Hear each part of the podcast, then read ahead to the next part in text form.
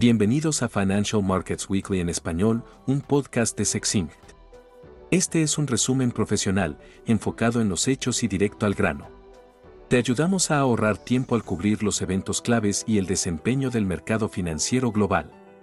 Estos son los aspectos más destacados de la semana pasada.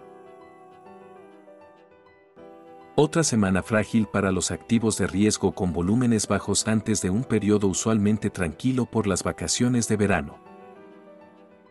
Las principales actualizaciones fueron las últimas cifras de inflación en Estados Unidos, los datos económicos de China, el Producto Bruto del Reino Unido y la volatilidad en mercados de materias primas.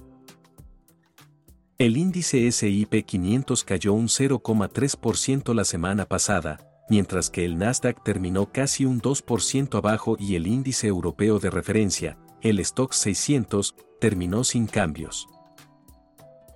El índice del dólar sigue avanzando, un 0,8% la semana pasada, ya que el dólar se aprecia principalmente frente al yen. Los rendimientos de bonos soberanos subieron de 10 a 15 puntos básicos. El rendimiento del bono americano a 10 años cerró en un 4,17% a solo 5 puntos básicos del máximo registrado en octubre pasado. Los bonos alemanes se negocian al 2,62% y los británicos al 4,53% antes de la actualización de la inflación del Reino Unido de la próxima semana. En datos económicos, el dato destacable fue un ligero aumento en el IPC general de Estados Unidos para julio, que se situó en un 3,20% interanual en comparación con el 3% del mes anterior. La lectura del IPC núcleo fue del 4,70%, por debajo del mes anterior. Ambas actualizaciones fueron mejores que las estimaciones de los analistas y los mercados bursátiles reaccionaron positivamente a la noticia. En el Reino Unido, la actualización del Producto Interno Bruto para el segundo trimestre sorprendió a los analistas, con una expansión del 0,2% trimestral impulsada por un sector manufacturero más fuerte de lo esperado. La actualización aumentó la probabilidad de un aumento de 25 puntos por parte del Banco de Inglaterra al 71% en su próxima reunión en septiembre. Las lecturas de inflación de julio para Alemania se situaron en un 6,5%, Italia en un 6,3% y España, con la inflación más baja de la eurozona, en un 2,1%.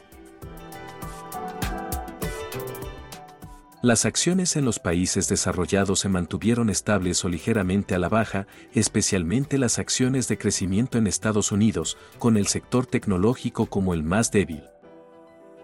La industria de los semiconductores fue la principal perdedora, con las acciones de Nvidia cayendo casi un 9%.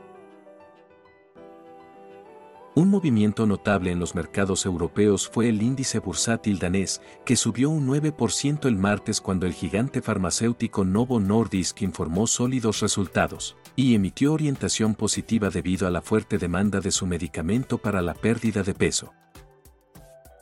Las acciones cerraron un 17% más altas, con una capitalización de mercado total de 316 mil millones de dólares. En Estados Unidos, el destacado también fue un gigante farmacéutico, Eli Lilly, con un aumento del 17,5%, después de informar un aumento anual del 85% en sus ganancias. Las acciones subieron un 44% este año, con una capitalización de mercado de medio billón de dólares.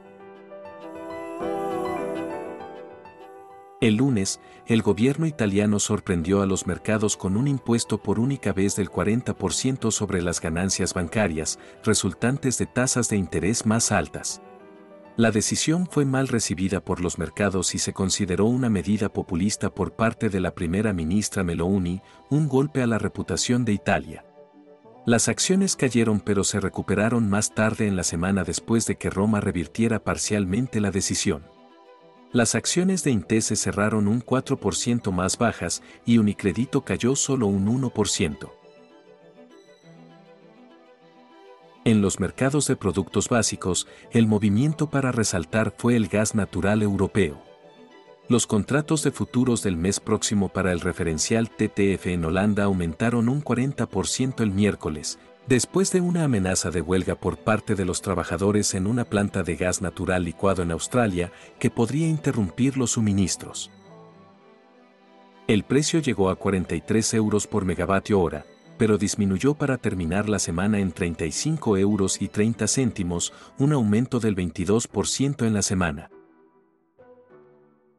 Los precios del petróleo crudo subieron por séptima semana consecutiva, después de que la Agencia Internacional de Energía pronosticara una demanda global récord y una reducción de la producción.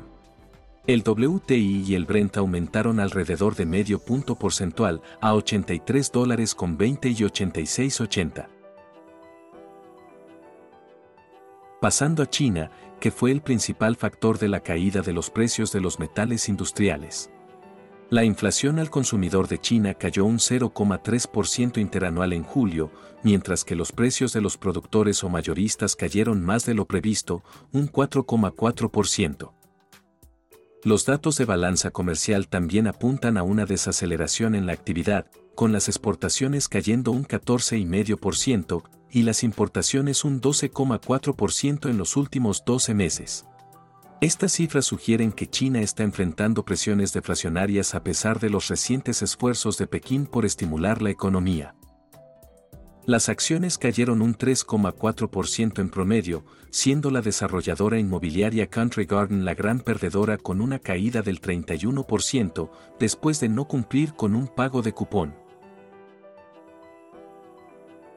Algunos puntos para concluir el episodio de hoy. No hubo reuniones de política monetaria por parte de bancos centrales desarrollados. Cuatro países emergentes tuvieron reuniones. Todos mantuvieron las tasas sin cambios. México al 11,25%, India al 6,5%, Perú al 7,75% y Rumania al 7%. En acuerdos corporativos, las compañías de indumentaria de lujo estadounidenses Tapestry y Capri Holdings acordaron fusionarse en un acuerdo en efectivo de 8.500 millones de dólares. La combinación incluye marcas como Versace, Jimmy Choo, Michael Kors, Coach y Kate Spade. Los mercados de criptomonedas tuvieron otra semana tranquila, con Bitcoin a 29.370 y Ethereum a 1.850 dólares, ambos ligeramente más altos. Toncoin, una criptomoneda alternativa, ganó un 21%, mientras que Shiba Inu agregó un 12%. Los titulares de la semana incluyeron el anuncio de PayPal anunciando su moneda estable y el plan del Banco Central de Brasil de lanzar su moneda digital el próximo año. Eso es todo por esta semana.